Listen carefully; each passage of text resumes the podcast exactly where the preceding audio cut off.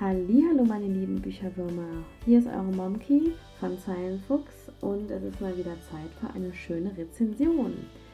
Ja, mich hat vor zwei Wochen ungefähr ein neuer Spitzentitel von dem deutschen Audioverlag erreicht. Und zwar durfte ich das ähm, zweite Band von Das Reich der Sieben Höfe von Sarah J. Maas hören. Und das heißt Flammen und Finsternis. Mhm. Letztes Jahr kam ja Band 1 der Reihe schon raus, und zwar äh, Das Reich der Sieben Höfe, Dornen und Rosen. Ja, Sarah J. Maas ist ja eine ziemlich bekannte ähm, Buchautorin, das auch die Reihe Throne of Glasses veröffentlicht hat. Und mit ihrer neuen Reihe reisen wir in das Land der High Fae. Ähm, Farah ist unsere Hauptprotagonistin und in Band 1 geht es ja hauptsächlich darum, dass ähm, ja, ihre Familie eigentlich am Hungertuch nagt und sie für ihre beiden Schwestern und ihrem Vater ähm, jagen muss, um sie überhaupt über Wasser zu halten. Also sie sind wirklich ganz arm und leben von gar nichts. Und bei dieser Jagd ähm, erschießt sie ein Fee, der in ähm, ja, der Gestalt eines Wolfes ja ihr Jagdrevier quasi gerade unsicher macht. Ähm, dadurch fordert Tamlin, der ähm, High Lord des Frühlingshofes, sie als Beute und entführt sie auf den Frühlingshof, wo ähm, sie dann quasi die High Fae kennenlernt. Man muss dazu sagen, Menschen und High Fae verabscheuen sich. Also die Reiche sind auch durch eine Mauer getrennt, die eigentlich für High Fae unüberwindbar ist, Sinn ja ist. Und ähm, ja, also Menschen wollen eigentlich nichts mit High Fae zu tun haben und fürchten sich vor denen, weil die auch gestaltwandlerische Fähigkeiten haben, Magie einsetzen können und so weiter. So, jetzt wird Farah ja ähm, an den Frühlingshof entführt von Tamlin und lernt da die Fae kennen und verstrickt sich in Band 1 mehr oder weniger in diese politischen ja, Fäden, die dort geführt werden. Und ähm, darüber verliebt sie sich halt auch in Tamlin und schafft es im Band 1 ähm, ja, die Hauptfeindin des Reiches quasi zu besiegen und somit alle sieben Höfe von der Macht des, der Hauptfeindin zu befreien. Ich bin bewusst ein bisschen ominös, weil ich ja noch möchte, dass diejenigen, die Band 1 nicht gehört haben, auch noch Band 1 hören können. Deswegen äh, drücke ich mich ein bisschen vage aus, aber auf jeden Fall rettet ähm, Feyre in Band 1 die sieben Höfe von Prythian, quasi das Reich, in der die Fae leben. Und ähm, stirbt allerdings auch am Ende vom Buch 1 und kann aber dann durch die Güte der ähm, High Lords des, der jeweiligen Reiche, also quasi der sieben High Lords, ähm, wiederbelebt werden. Und ja, genau da setzt Band 2 dann quasi auch ein. Tamlin und Feyre sind also jetzt zurückgekehrt, nachdem sie äh, unter dem Berg so mutig gekämpft haben. Und Feyre ist halt nicht als Mensch zurückgekehrt, sondern als High Fae. Sie wurde also als High Fae quasi wiedergeboren. Und ja, im ersten Moment sind die beiden natürlich super happy, dass beide lebend und äh, ich sag mal weitgehend lebendig ähm, aus dem Berg entkommen konnten und jetzt auch der Frühlingshof wieder befreit wurde und alle anderen Höfe wieder befreit sind. Ähm, allerdings sind die beiden doch ziemlich ähm, zerrissen und ja innerlich kaputt ähm, aus dem ganzen Kampf hervorgegangen. Ähm, Feyre leidet unter Albträumen, sie wird immer wieder auch von Erinnerungen heimgesucht. Sie kann auch nicht mehr äh, malen, was ja im Band 1 ihre große Leidenschaft war, weil ähm, gerade auch die Farbe Rot sie an das Blut der Getöteten erinnert und das belastet die Beziehung der beiden natürlich total. Und ja, leider können sie somit ihre Liebe und ihr Überleben überhaupt nicht genießen. Und während ähm, Feyre sich immer weiter in sich selbst zurückzieht und auch immer, immer abgemagerter und immer dünner wird, ähm, geht eigentlich Tamlin eher hin und ähm, behütet sie noch mehr, obwohl Feyre eigentlich endlich mal was tun möchte und ja, sich einbringen will, schließt er sie halt komplett aus und sperrt sie auch ein, worin sie halt wirklich zugrunde geht. Und beide wollen das jetzt hinter sich lassen und streben eine Hochzeit an, die natürlich auch am Frühlingshof groß geplant sind. Äh, ist aber auch hier ist es wieder so, dass alle Entscheidungen ja eigentlich abgenommen werden und ihr aufs Auge gedrückt werden ähm, und sie eigentlich gar nicht weiß, ob sie das wirklich will, auch die Rolle, die sie dort einnimmt, oder ob das einfach nur ihr vorgeschrieben wird. Also sie ist sich da selber nicht so ganz schlüssig. Und genau hier äh, kommt dann auch Risent wieder ins Spiel, der ja in Teil 1 noch ähm, ja, als ziemlicher Bösewicht hervorgeht.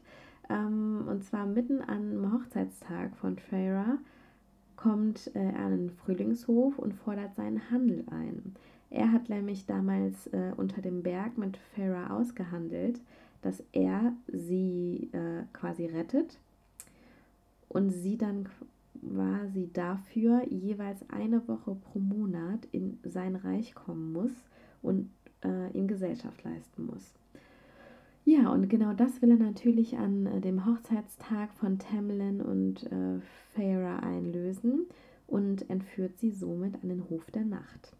Und während äh, Farah am Anfang noch vor Wut äh, quasi die Wände hochgeht und das alles ganz schrecklich findet, dass das natürlich genau dieser eine Tag sein muss, ähm, lernt sie über die Zeit Risend immer mehr kennen, ähm, entdeckt eigentlich, wie fürsorglich er seinem Volk gegenüber ist, wie verschmitzt und verspielt.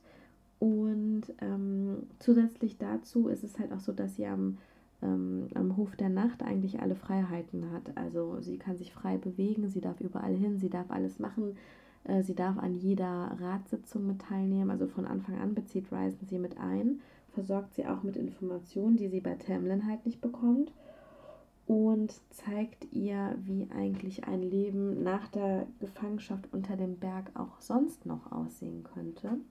Und das scheint ihr soweit ganz gut zu gefallen. Und letztendlich ist es dann auch so, dass äh, sie sich für den Nachthof entscheidet und sich dafür entscheidet, an Rysens Seite gegen den König von Highburn zu kämpfen, der nämlich plant, das Reich der Fey und das Reich der Menschen mit einer Inversion zu überrennen. Und Ryzen plant mit seiner Family quasi so einen äh, kleinen Wider- und ja, Aufstand, also Widerstand und Aufstand, der den König von Highburn stoppen soll. Und dafür braucht er wiederum Farah, weil Farah einfach durch diese Wiedergeburt sehr ähm, stark geworden ist. Also sie ist eine sehr, sehr starke High Fae und er braucht dafür ihre Kräfte. Und so vereinen die sich äh, und kommen quasi zusammen zu einem Team. Und ja, ich muss sagen, Band 2 hat mir sehr gut gefallen. An viel haben liest ja Farah hier in dem Buch. Ähm, die passt wirklich wie die Faust aufs Auge, sage ich jetzt mal zu Charaktere. Und ähm, liest sehr gefühlvoll, mal laut, mal leise, je nachdem, äh, was gerade so an Emotionen gebraucht wird. Ja, und ich würde sagen, wir hören da jetzt einfach mal rein. Also viel Spaß mit der Hörprobe von Das Reich der Sieben Höfe, Flammen und Finsternis. Vielleicht war diese Dunkelheit, diese Zerrissenheit schon immer ein Teil von mir gewesen.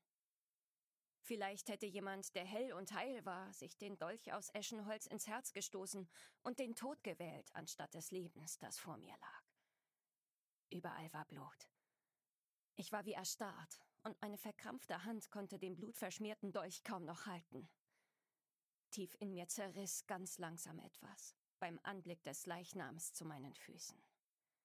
Ein junger Haifei, dessen Körper schon kalt wurde.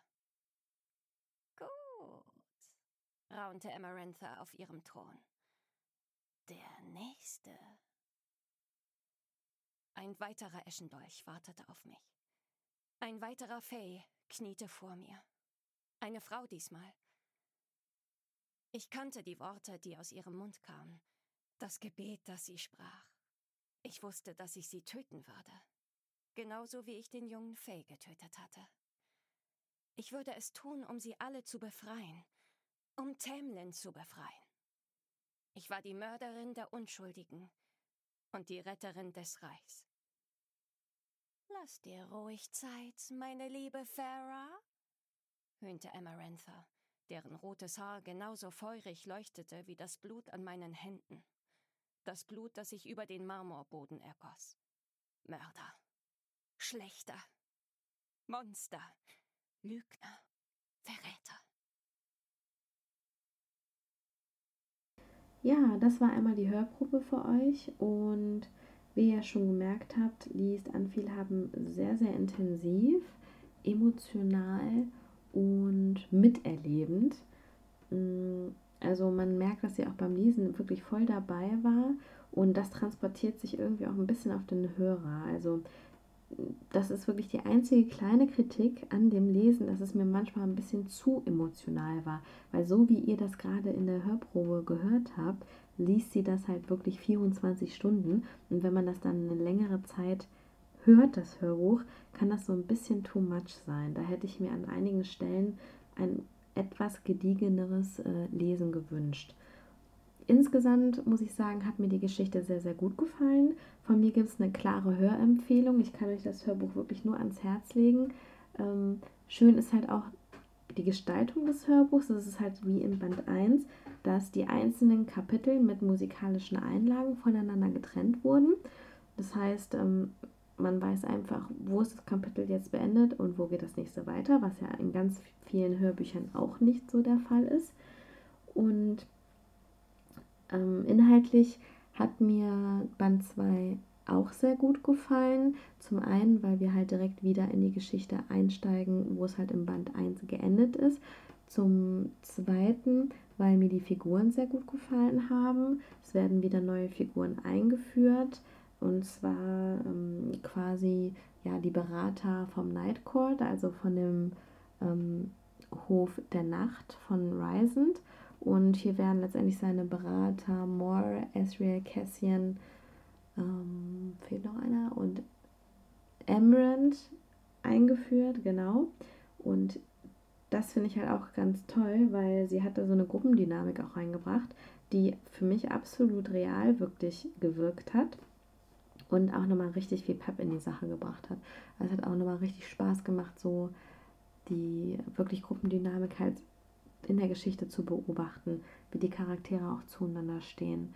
Und dann ist noch zu sagen, dass ich einfach diese Kombination von Ryzen und Fyra einfach liebe. Also die beiden, die sind so herrlich, die zanken sich und äh, foppen sich die ganze Zeit, was einfach die Beziehung zwischen den beiden so interessant macht.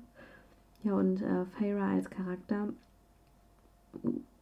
Mm, ja, also sie entwickelt sich schon weiter. Sie braucht aber am Anfang relativ lange, finde ich. Ähm, kriegt aber dann eigentlich eine gute Kehrtwende. Und was ganz wichtig ist, es gibt ordentlich viele Überraschungen, was den Plot angeht. Ich war wirklich, wirklich oft ziemlich überrascht, was da noch für eine Kehrtwende oder eine Information, so einen kleinen Nebensatz rausgehauen wird. Ähm, das hat mir auch ziemlich gut gefallen. Von daher kann ich es kaum erwarten, Band 3 in die Finger zu kriegen. Ich muss zugeben, ich habe mir Band 3 auch tatsächlich jetzt in Englisch bestellt, weil ich unbedingt weiterlesen möchte. Da werde ich dem Hörbuch jetzt erstmal leider fremd gehen. Aber wenn die deutsche Übersetzung raus ist, dann muss natürlich Band 3 auch gehört werden. Aber ich kann einfach nicht warten. Ich muss wissen, wie es weitergeht. Äh, von daher muss ich sagen, ich habe das Buch mit 4 von 5 Sternen bewertet, wegen den äh, ein, zwei Kritiken, die ihr gerade gehört habt. Eine weitere Kritik habe ich noch zum Schluss. Ähm, es ist ja als Jugendhörbuch und Jugendbuch im DTV-Verlag dann allerdings erschienen. Ähm, und für mich ist es halt definitiv kein Jugendbuch und auch kein Jugendhörbuch, weil das ähm, ja die Geschichte enthält halt sehr explizite Sexszenen, ist in den Kampfszenen sehr brutal. Und wenn ich dann so eine Altersempfehlung ab 14 lese, das finde ich schon ein bisschen fragwürdig. Für mich wäre es halt jetzt eher Young, Young Adult oder Fantasy wirklich gewesen. Ähm, aber gut, es wurde jetzt als Jugendhörbuch äh, und Jugendbuch proklamiert. Hm, sehe ich etwas anders. Ansonsten, äh, ich sag mal, für meine Empfehlung, für alle, die ab 16 frühestens äh, den kann ich es auf jeden Fall ans Herz legen. Es hat mir wirklich viel Spaß gemacht, das Hörbuch zu hören und ich freue mich auf Band 3. So, das war es auch schon wieder von Seinfuchs. Ich hoffe, dir hat meine Rezension gefallen. Wenn ja, dann schenk, schenk mir doch ein ähm, Folgen hier auf iTunes oder auf Soundcloud, wenn du mit Android hörst. Und bewerte doch einfach meinen Podcast. Gib mir eine kleine Rezension, darüber würde ich mich sehr freuen. Ansonsten einen schönen Abend dir noch, eine schöne Restwoche und ich sage bis zum nächsten Mal. Ciao.